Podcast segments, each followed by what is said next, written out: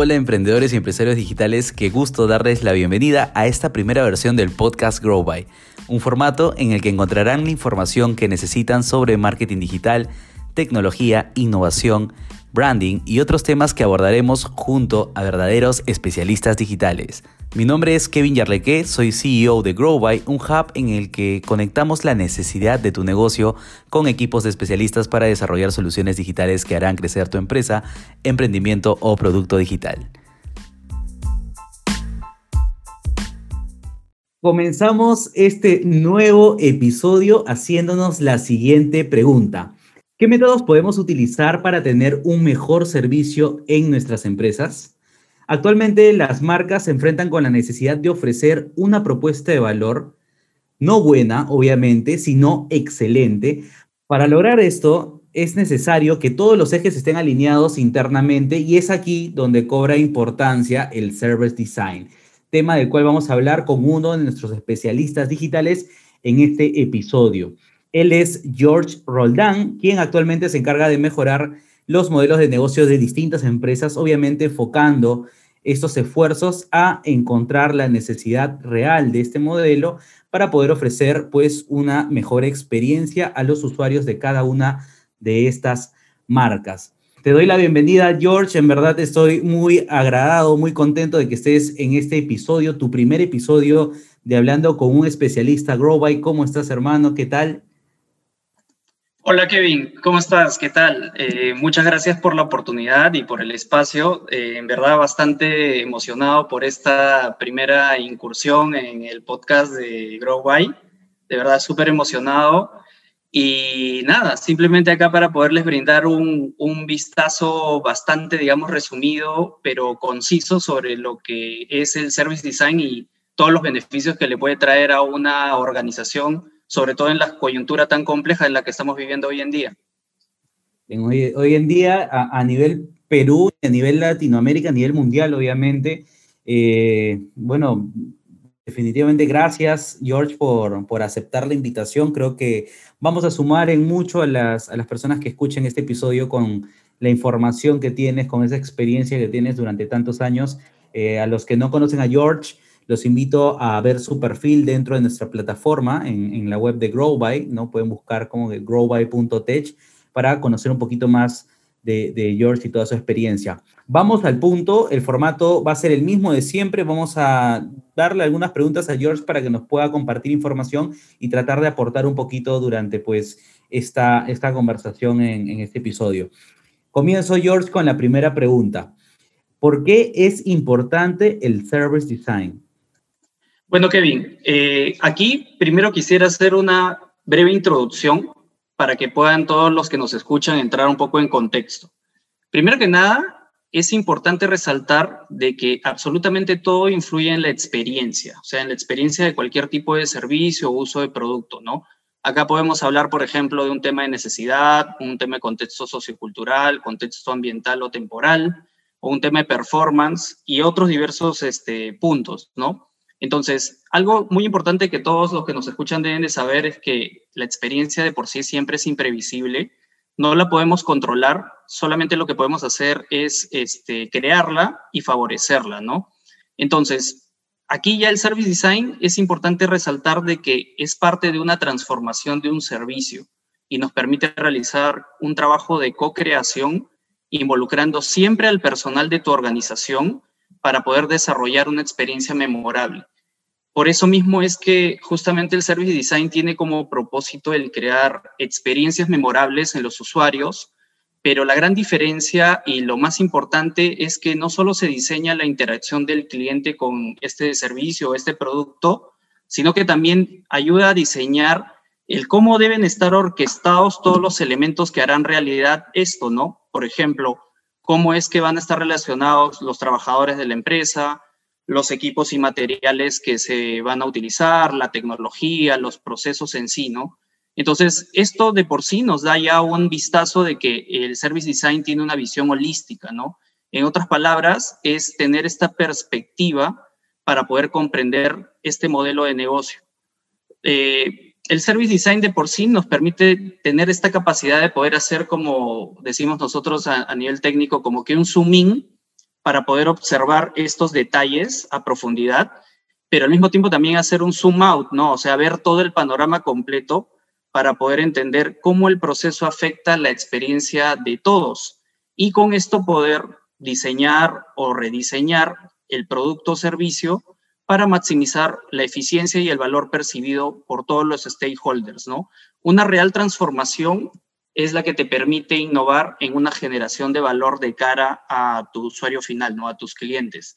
Solamente cierro este punto diciendo de que eh, lo interno, o sea, los cambios a nivel interno siempre reflejan al externo. ¿A qué quiero llegar? Que si nuestro equipo de trabajo no se encuentra organizado ni capacitado y sin procedimientos ni materiales necesarios, la propuesta de valor no tendrá un efecto positivo que deseamos en el cliente, ¿no? El enfoque tiene que ser siempre completamente estratégico e interdisciplinario.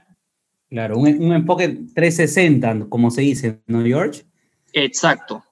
Claro, yo, yo, creo que es muy importante que le presten mucha atención a la información que va a haber en este capítulo porque hay muchas personas que, o empresarios que recién están escuchando el término ¿no? Y dicen, oye, yo lo necesito aplicar, pero en verdad no es tan sencillo. Como, como lo comenta George, es un proceso bastante holístico y poder eh, hacer que todas las tuercas, ¿no? De, mi maquinaria, de mi máquina, que es la empresa, eh, o la marca puedan funcionar correctamente para poner al usuario en el centro y obviamente poder crear un servicio que cubra todas estas expectativas del usuario, ¿verdad, George? Exactamente, Kevin, lo has resumido tal cual. Buenísimo, buenísimo. Y cuéntame, este, ¿cuál es ese proceso eh, que debemos conocer de repente para diseñar una experiencia de servicio? Mira, aquí eh, quisiera comenzar con algunos mitos básicos que justamente reflejarían un poco ese sentir que tú acabas de comentar que pueden pensar muchos de los dueños, CEOs, gerentes, directores de empresas actualmente en nuestro ecosistema local, ¿no? Hay muchos mitos básicos, como por ejemplo, algunos pueden pensar que el diseño de servicios solamente está enfocado en un tema de productos digitales. Esto no es del todo correcto, ya que el diseño de servicios incluso va mucho más allá de un solo activo digital.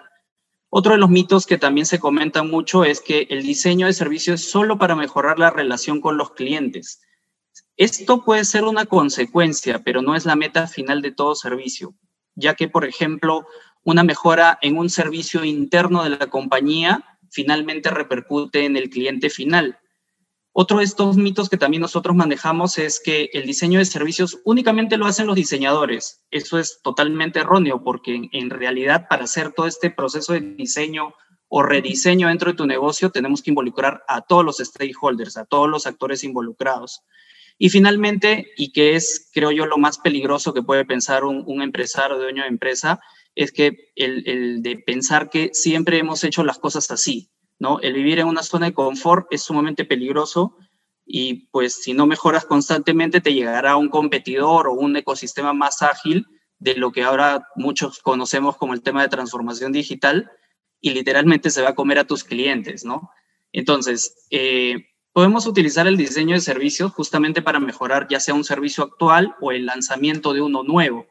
Aquí es importante tener en cuenta que el mindset, este pensamiento orientado hacia las personas, que es coloquialmente conocido hoy en día como el human centered o el centrado en el humano, en el usuario, que viene justamente de las raíces del design thinking, ¿no? Esta es la base del service design y es aquí donde se trasladan estas etapas de esta metodología con ciertos acentos para eh, generar procesos creativos dentro del diseño de servicios, ¿no? Por ejemplo, en la fase de empatía es necesario recoger siempre la información de todos los grupos de interés, no solamente del usuario al cual vamos a diseñar, sino también al consumidor.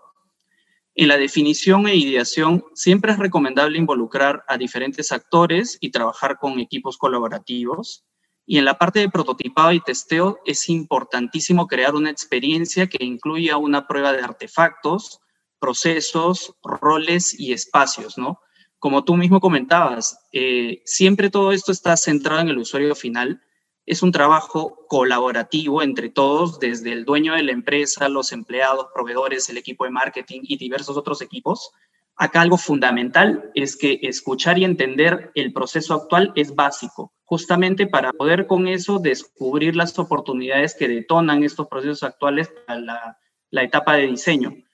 Eh, tenemos no solamente que pensar en una experiencia digital, sino también física, ¿no? Acá están eh, relacionados mucho los que llamamos técnicamente los touch points, ¿no? Esos pequeños puntos de contacto con los clientes. Identificar cuáles son los sistemas que van a estar soportando todo este servicio y toda esta experiencia, tanto eh, sistemas no solamente informáticos, sino también sistemas y procesos que están eh, relacionados entre sí y que mueven toda esta maquinaria, adoptar y, e identificar las métricas claves de adopción, experiencia y mejora continua de forma interactiva y finalmente también ver los, las plataformas de CRM y de relación con el cliente, ¿no? que también va a ser, digamos, de alguna manera afectado por este nuevo diseño, rediseño de la experiencia de usuario que estamos llevando a cabo.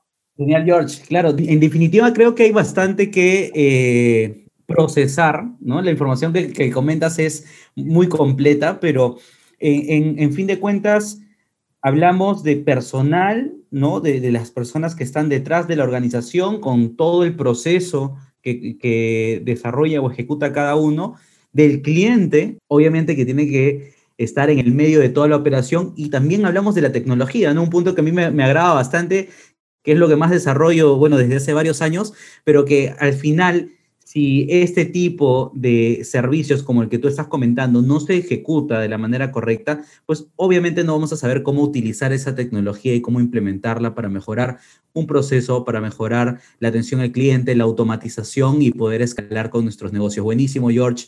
Estoy totalmente de acuerdo contigo. Hablaste de los usuarios y quiero entrar a la siguiente pregunta con eso, ¿no? ¿Cómo nosotros... Eh, desarrollamos o utilizamos matrices o herramientas como el User Persona o el Customer Journey Map para poder diseñar una experiencia de servicio? ¿Cómo se deberían utilizar actualmente? Sí, justamente, Kevin, aquí eh, parte de las herramientas que acabas de comentar son la base para justamente hacer este diseño de servicios, ¿no? Eh, empezando por el user persona, que en términos de marketing también se le conoce como buyer persona, pero para el tema específico de diseño es user persona. Para los que no saben qué, significa, eh, esto es una representación ficticia de los usuarios de algún producto o servicio, ¿no? Que permiten conocer más allá de las variables demográficas ya típicas que conocemos, que son edad, género, eh, nivel socioeconómico y demás, también nos permiten conocer las motivaciones, comportamientos, frustraciones, dolores y necesidades que tiene un usuario. Es como que el arquetipo basado en patrones de comportamiento revelados durante este proceso de investigación de usuarios que hacemos cuando estamos realizando un proyecto de Service Design. Eh, a pesar de que son personas ficticias, no hay que creer que se crean de forma aleatoria producto de nuestra imaginación, sino que son realizadas bajo largas jornadas de investigación, tales como entrevistas, trabajo colaborativo con tus stakeholders, encuestas y observaciones pasivas a usuarios reales de un producto o servicio específico. Entonces, pasando ya a la segunda herramienta que es el Customer Journey Map, esta herramienta lo que nos permite es identificar el recorrido que realiza el usuario antes durante y después del servicio que está utilizando en ese momento, ¿no? Permite observar esas etapas, eh, los puntos de contacto y los momentos decisivos, así como el viaje emocional de la experiencia del cliente, ¿no? De una manera visual, nos permite identificar cada una de estas etapas, las interacciones, las sensaciones por las que atraviesa nuestro cliente al usar nuestro servicio. Y aquí quisiera agregar dos herramientas adicionales que también son súper potentes para poder identificar todo este rediseño de un servicio dentro de una organización. Justamente partiendo del Customer Journey Map, viene el llamado Service Blueprint, ¿no? Que lo que permite es al diseñador de servicios le permite completar justamente esta ruta con todas las personas involucradas, así como los artefactos y los, y los procesos que suceden a la vista del usuario, que es justamente conocido como el front stage, o sea, la, la cara de cara al, al usuario final, al cliente, y a sus espaldas también, o sea, toda la parte del backstage, cuándo se hace, cómo se hace, y justamente esta herramienta nos permite dar esa visibilidad de todos esos actores que están tanto frente como detrás del servicio que se le está brindando al usuario final. Y finalmente también tenemos una herramienta que es súper importante que se llama el mapa del ecosistema, que nos permite mapear a todos nuestros stakeholders de manera gráfica y nos permite tener también ese relacionamiento del usuario al cual estamos diseñando con todos estos actores y cómo es que se intercambia valor entre cada una de las interacciones con ellos, ¿no? Eh, como hemos podido identificar con lo que les acabo de comentar en este viaje, el diseño de servicios te ayuda a crear justamente una relación sostenible entre tu empresa y tu cliente, ya que al tener justamente esta visión holística enfocada en las personas, te permite comprender las necesidades y los deseos del usuario, orquestar justamente a todo tu equipo de trabajo y a todos los demás elementos para generar esta experiencia memorable. Aquí finalmente, eh, para cerrar este punto, es que la idea de que realmente todo esto genere una transformación y crear un ambiente de colaboración que permita transmitir una experiencia positiva y que justamente esto se vuelva finalmente el mindset ya continuo dentro de una organización. Siempre la innovación tiene que ser continua y, hay que recordar que el diseño no acaba hasta que el usuario se encuentra justamente feliz con el servicio que le estamos entregando. Claro, y cuando lo logras al final en equipo, eh, sientes una satisfacción por todo el trabajo que has ejecutado, desarrollado, pues única, ¿no, George? claro que sí. Sí, sí, sí, en definitiva, he estado, he estado en, varios, en varios de estos tipos de, de, consultoría, he brindado algunas también. Imagínate que tú en cientas, pero al final cuando logra el, objetivo, creo que la, empresa, la persona que te contrata y, todas las personas que están involucradas, en verdad sienten esto como eh, un, trofeo, ¿no? Como que están adquiriendo un premio y es en verdad bastante gratificante. Creo que el tema cultural, como mencionas, es, es muy importante. Otro punto eh, que quiero eh, rescatar es que esta parte de la creación de los perfiles ficticios, perfiles digitales, de los user persona, de los buyer persona, eh, sea la herramienta que utilicemos obviamente para analizar al, usuario al que queremos llegar, al que queremos abordar dentro de nuestra estrategia o del diseño de nuestro servicio. Todo esto es, un proceso en verdad bastante complejo, ¿no? Y quiero ahí hacerte la siguiente pregunta, ¿cómo eh, o qué tan importante, también me encantaría que nos cuentes el cómo, son estas entrevistas a profundidad para los usuarios y de repente también para los stakeholders pues, de, de, la marca, ¿no? Exacto, Kevin, sí. Eh, como bien dices tú, parte de una de las herramientas también para poder recopilar toda esta información eh, viene de justamente estas entrevistas a profundidad, ¿no? Estas lo que te permiten justamente es determinar estas perspectivas de conocimiento sobre cualquier fenómeno en general, ¿no? Cuando se quiere tener el contexto de un problema, justamente las entrevistas a profundidad te permiten evaluar diferentes soluciones para gestionar el proceso de investigación mientras ayudan en el análisis de datos. Es una de las técnicas, desde mi punto de vista, más poderosas y ricas para poder conocer a nuestros usuarios y entender sobre sus necesidades, deseos, motivaciones, puntos de dolor. Y por esta razón creo que no deberían eh, ser, tomadas a la ligera.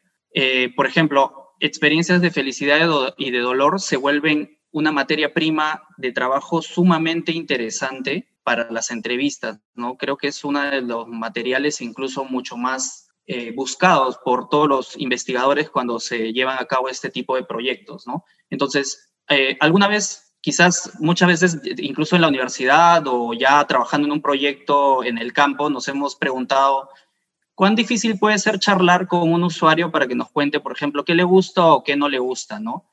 Para estos temas de diseño, ese, ese tipo de preguntas es un gran error en realidad, porque cuando nosotros hablamos con los usuarios, con ellos no charlamos, ¿no? Porque una charla es como que tú y yo nos sentemos a tomar un café como amigos y conversemos, ¿no? Pero con nuestros usuarios tenemos conversaciones conscientes con un objetivo concreto. Tampoco les preguntamos, por ejemplo, qué les gusta o qué no les gusta, sino lo que hacemos es indagar lo más profundo posible para poder entender qué es lo que está detrás de lo que ellos nos están contando, ¿no? Entonces, aquí creo que en primer lugar tenemos que definir perfectamente cuál es el objetivo de las entrevistas que vamos a realizar, ¿no? Es decir, qué preguntas nos queremos responder. Un objetivo claro, para poner un ejemplo y se puede entender el contexto, es, por ejemplo, que yo defina, quiero entender cómo las parejas y las familias administran sus gastos diarios. Entonces, ya teniendo esto, nuestra próxima tarea sería eh, que vamos a realizar el desarrollo de una guía de pautas, que es justamente una serie de preguntas modelo que vamos a realizar durante las entrevistas.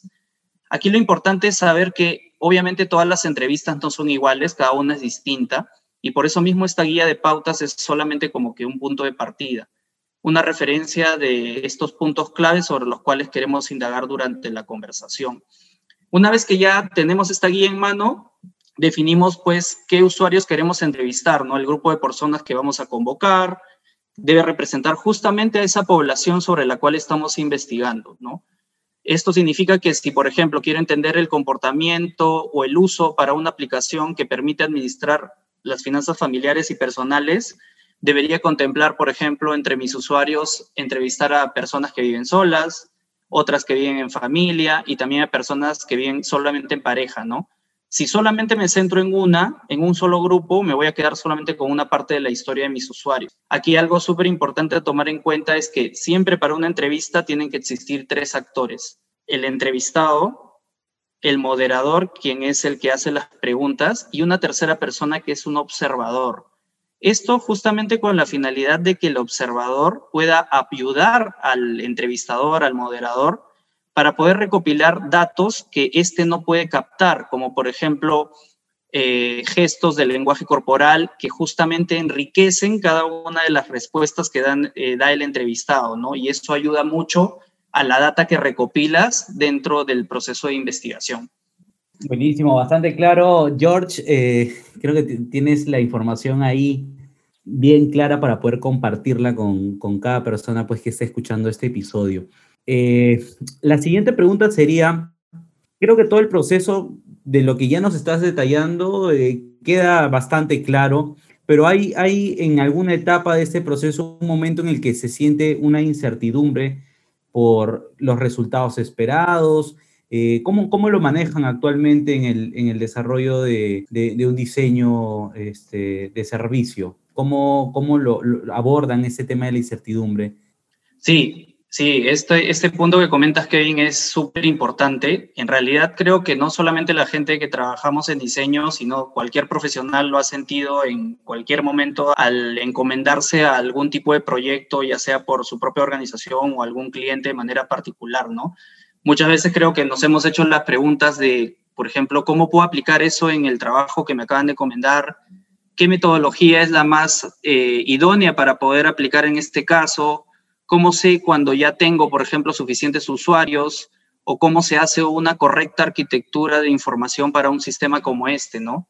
Eso es parte de quizás alguna de las preguntas que tenemos eh, todos los que diseñamos este tipo de experiencias. La incertidumbre es parte de, cada uno de estos proyectos. Es, eh, digamos, esa horrible falta de información que nos hace recaer completamente en un tema de criterio, ¿no? Porque eh, el problema es que estás enfrentando eh, una mezcla tan única de variables que no existe como que una receta o un framework, un marco específico para tener una respuesta única, ¿no? Incluso si le preguntamos a diferentes expertos, eh, mentores del rubro, probablemente cada uno de ellos nos vaya a dar una respuesta totalmente diferente y, no, y nos termine diciendo la solución para esto depende de tal o cual cosa, ¿no? Entonces, eh, creo que una de las cosas importantes aquí es que la palabra no sé, o sea, no está como que mal vista o mal eh, tomada en cuenta, por así decirlo. No creo que es algo que personalmente a mí me gustaría escucharlo en muchas de las salas de reuniones de directorio, de gerencia, ¿no? Que muchos de los de las, cabezas de las empresas puedan decir, no, no sé, déjame investigar o no sé, necesitamos más información. Claro, no la tengo clara. Exacto, porque justamente la incertidumbre, el miedo a la incertidumbre es uno de los principales factores que nos generan el fracaso corporativo, ¿no? Porque todos los, gerentes, los líderes y demás saben que tienen que innovar. Y para innovar tienen que adaptarse y justamente adoptar todas estas nuevas cosas, todas estas cosas locas que pueden, puedes ver en el, en, el, en el ecosistema, tanto localmente como fuera, hace que todo esto se vuelva como una vorágine y, y sí o sí te tengas que adaptar, ¿no? Entonces, el no saber es una gran oportunidad para poder investigar y poder hacer cosas sumamente interesantes, ¿no?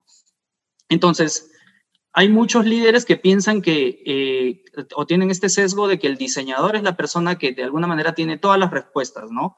Que si porque nosotros hicimos la investigación, porque nosotros escuchamos a los usuarios, entonces no tenemos ningún motivo para no tener la certeza absoluta de saber qué se tiene que hacer. Entonces, si la incertidumbre no nos agarró por naturaleza humana o por nuestra autoimpuesta presión profesional, eventualmente nos llegará porque estamos convencidos de que deberíamos poder tener de alguna manera certeza en algo cuando la verdad es que no. Aquí, por ejemplo, la incertidumbre y el miedo paralizante que viene con ella es algo completamente natural, ¿no? Le pasa a todos todo el tiempo, aunque parezca que no. Acá el punto importante es entender que la diferencia entre la gente que logra lo que se propone y la que no, no es que sientan o no incertidumbre, es realmente cómo lidias con, este, este, este tipo de sentimiento, ¿no? Entonces, acá creo que lo más importante es la exposición, estar completamente expuesto a diversos casos, ¿no? La práctica, la retroalimentación entre pares, estar total, eh, constantemente consumiendo nueva información, es parte de la única receta que nutre nuestro criterio para aprender a lidiar con la incertidumbre y justamente empujar de ella, ¿no? Y creo yo que acá hay cuatro pilares importantísimos a tomar en cuenta. La primera de ellas es que hay que establecer procesos, ¿no? Entonces, eh, la exposición justamente a casos, la práctica, la retroalimentación entre pares y estar constantemente consumiendo nueva información es justamente la única receta que nutre tu criterio para aprender a lidiar con la incertidumbre y poder empujar a través de ella. Por eso existen cuatro pilares, desde mi punto de vista, para poder manejar la incertidumbre en el tema de diseño. El primero de ellos es justamente establecer procesos, ¿no? Muchos de nosotros, espero, conocen Design Thinking, ¿no? Y, y muchos también conocen, espero también, alguno de los componentes del User Experience, ¿no? Que es del UX. Entonces, todos sabemos que el diseño es un proceso y un conjunto de metodologías que nos ayudan a explorar soluciones para un problema definido. Entonces, justamente los procesos nos ayudan a entender qué tenemos que estar haciendo pero el cómo depende justamente de nosotros como diseñadores, ¿no? De nuestro criterio y de lo que observamos que es nuestra situación actual, como por ejemplo nuestro equipo de trabajo, nuestro presupuesto o el tiempo que vamos a tener para justamente terminar el proyecto. El segundo pilar es, un tema de la, es el tema de la práctica, ¿no? Y acá pongo un ejemplo bien clarito.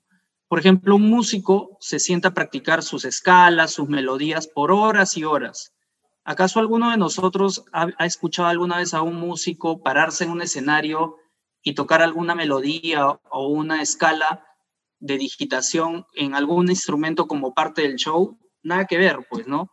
Entonces, justamente la práctica es la que nos prepara para generar esta memoria muscular. La práctica nos permite justamente eliminar los aspectos que, no están directamente relacionados con el problema que estamos resolviendo y nos ayuda a familiarizarnos con técnicas de investigación, nos ayuda a perder la pena hacer preguntas o a que no nos intimide realizar una presentación ante un público difícil, ¿no? Practicar diseño nos ayuda a justamente generar la memoria muscular de saber qué es lo que sigue y a entender que no se trata de encontrar la respuesta, sino a pasar tiempo tratando de encontrar una pregunta que en primer lugar valga la pena contestar. Eh, el tercer pilar es simplemente haz, ¿no? Solamente hazlo. El, como diría Nike, el just do it. Toda la planeación del mundo, o sea, toda la información del mundo no nos sirve de nada si no ejecutamos lo que en primer lugar queremos hacer y para lo que estamos haciendo investigación. Y sabes, ¿qué es lo mejor aquí? Que la disciplina de diseño no solamente te invita a que hagas, sino que es parte del proceso de diseño, ¿no? Design Thinking, por ejemplo, no acaba en idear, los procesos de construcción de producto no acaban en definir. Hay que construir, hay que hacer, hay que lanzar algo y ponerlo en manos de la gente, justamente para aprender qué es lo que falta por mejorar, qué es lo que nuestro análisis y nuestra investigación no nos terminó de completar. Ahí es donde nosotros tenemos que dar ese salto, ¿no? Lanzar y punto. Aquí, en vez de preocuparnos por la incertidumbre de si saldrá bien o no, hay que prepararnos para poder medir y aprender de lo que vayas a lanzar de una manera escalable y controlada, ¿no? Acá algo súper importante como, como recomendación, no se les ocurra lanzar o hacer algo para millones de personas cuando ni siquiera sabes si va a servir o no. Por eso es que hay que probarlo antes. Y por último, el último pilar es que hay que aceptar la incertidumbre, ¿no? La incertidumbre de por sí es buena. No todo es solo evitar o ignorar la incertidumbre, ya que también puede ser utilizada como una herramienta, porque, eh, valgan verdades, nos ayuda a reconocer cuando realmente no sabemos algo cuando tal vez podríamos investigar algo más o deberíamos prepararnos para definir una métrica de algo que inclusive no tenemos todavía, ¿no? Así que lo que yo les recomiendo es que la próxima vez que escuchen algún tipo de pregunta como ¿cómo puedo aplicar eso en mi trabajo? No te enojes si es que alguien te dice, no sé, es parte, digamos, de todo el proceso, ¿no? Hay que dedicarnos en sí a entrenar y fortalecer nuestro criterio para que todos podamos erradicar el miedo a la incertidumbre ya que, como decía previamente, la incertidumbre es buena, es parte del proceso y bien aplicada es una fuente potencial de éxito para ti, para tu equipo de trabajo y para los productos y servicios que vayas a lanzar. Buenísimo, George. Qué, qué clara información nos estás este, aportando en este podcast. De verdad, estoy muy contento de tenerte como invitado y, de que seas parte de, de nuestro hub de especialistas, porque sé que se vienen muchos proyectos interesantes contigo y vamos a tener varios casos de éxito como todos los que hemos tenido pues en meses anteriores con, con otros especialistas y contigo pues no va a escapar de esto.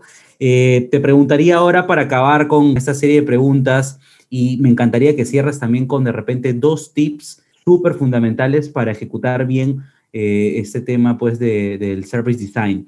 La ética. ¿Dónde queda este tema de la ética y cómo ayuda al diseño de un servicio?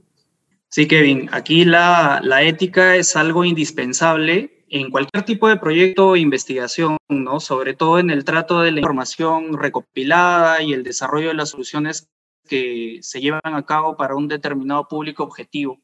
Acá hay un tema bastante importante. Existe un grupo justamente de muchos diseñadores a nivel mundial de renombre que han formado una asociación llamada eh, el Society Center Design, que lo que ha planteado es como un manifiesto muy interesante que se los voy a comentar ahora, ¿no? Que creo que englobaría justamente la solución completa para todo el tema de diseño de experiencias, ¿no? Lo que ellos dicen es que diseñar para la sociedad significa diseñar para el contexto más amplio de los sistemas que impactamos y formamos. Podemos redefinir nuestro contrato social entre nosotros y con el mundo que administramos. Justamente para ello debemos tener en cuenta el empoderamiento que le damos a los ciudadanos, a los bienes comunes cívicos, la salud pública, la equidad y el planeta. Entonces, por ejemplo, en el empoderamiento de ciudadanos, ellos dicen, ¿cómo podemos darle a la gente más derechos y capacidades? Para el tema de bienes comunes, nos dicen, ¿cómo podemos crear recursos compartidos que fortalezcan a las comunidades? En el caso de salud pública, justamente ahora con todo el tema de la pandemia, ¿no? ¿Cómo podemos proteger la seguridad y mejorar la salud física y mental de las comunidades.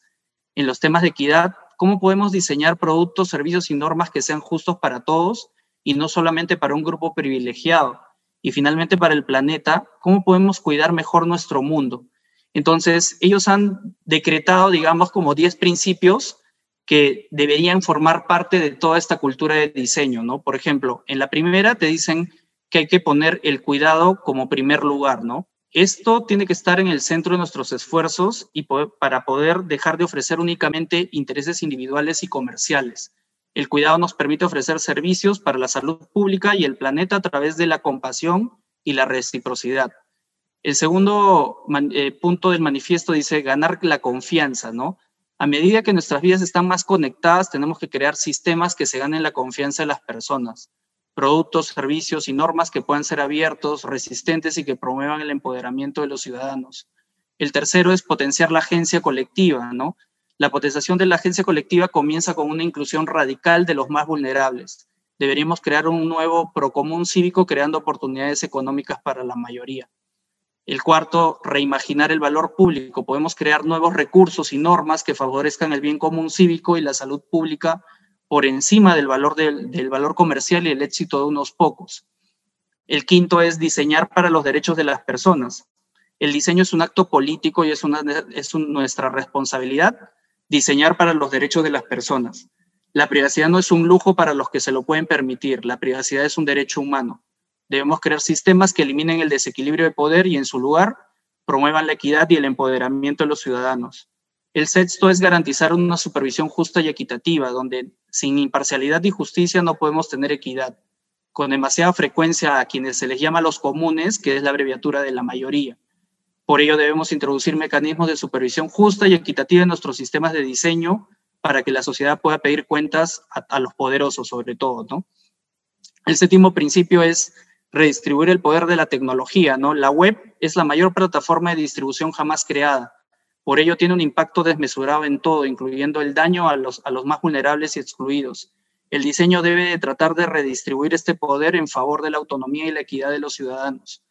El ocho es crear compasión a escala, ¿no? Actualmente la inteligencia artificial y la automatización están cambiando rápidamente el mundo, pero únicamente parece que se están centrando solamente en objetivos comerciales más que en las necesidades de la sociedad, ¿no? Así que aquí hay una gran oportunidad de reconfigurar ambas para poder crear una equidad y que justamente se refuercen los bienes comunes cívicos, ¿no? La gente de alguna manera debe tener el control siempre.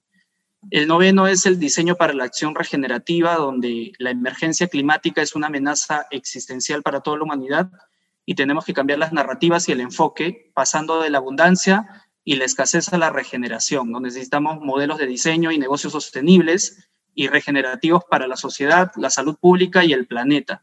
Y finalmente, afrontar la incertidumbre, ¿no? Acá nuevamente salta la incertidumbre donde justamente estos problemas a los que nos enfrentamos están siempre entrelazados, ¿no? Son complejos y cambian constantemente. Vivimos en tiempos radicales, más aún ahora en el tiempo de pandemia, y estos tiempos radicales requieren soluciones radicales. No hacer nada solo favorece un status quo mortal y debemos actuar con audacia y desafío, ¿no?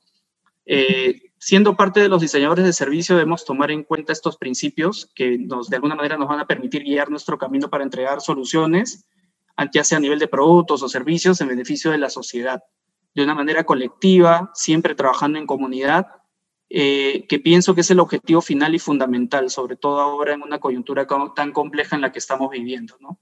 Esto creo que es súper resaltante de tomar en cuenta. Claro que sí. Claro que sí. Buenísima la lista, George. Creo que ha sido de, mucho valor eh, para todas las personas que han escuchado este episodio. Quiero agradecerte eh, por tu tiempo para poder grabar este piloto que tenemos con todos nuestros especialistas digitales. Poco a poco vamos abarcando cada vez más especialidades, presentando más perfiles como el tuyo, eh, que en definitiva pues nos deja un, conocimiento adicional al que ya tenemos, algunas experiencias y bueno, eh, nos ayudan un poquito más a, también conocerlos ustedes como profesionales. Eh, de verdad, tu aporte ha sido muy bueno. Estoy seguro de que será de valor para todas las personas que han escuchado este episodio. Y ya saben, a todos, pues, los que están siguiendo a Growby, esta gran plataforma que estamos construyendo junto a profesionales como George, si quieren eh, que él sea parte de su equipo para poder desarrollar eh, estrategias de innovación o un buen diseño de servicio para sus empresas, los invito a ingresar a www.growby.tech para conectar con nosotros y así podamos conocer de sus requerimientos y conectarlos directamente con los equipos de trabajo que George pueda liderar. George, un gusto, nos vemos en un próximo episodio. Gracias. Gracias, Kevin. Gracias por la oportunidad. Espero que haya podido, con todo este gran resumen del tema de Service Design, a poder aclararle a muchos líderes de empresas lo importante que es tomarlo en cuenta y cómo puede beneficiar muchísimo en sus modelos de negocio e inclusive crear nuevos modelos de negocio para poder diferenciarse completamente de la competencia y mantenerse eh, muy en el largo plazo ofreciendo una real propuesta de valor a sus clientes, no solamente externos, sino también internos. Así que muchísimas gracias por la oportunidad y hasta el próximo podcast. Gracias, George. Gracias, Kevin.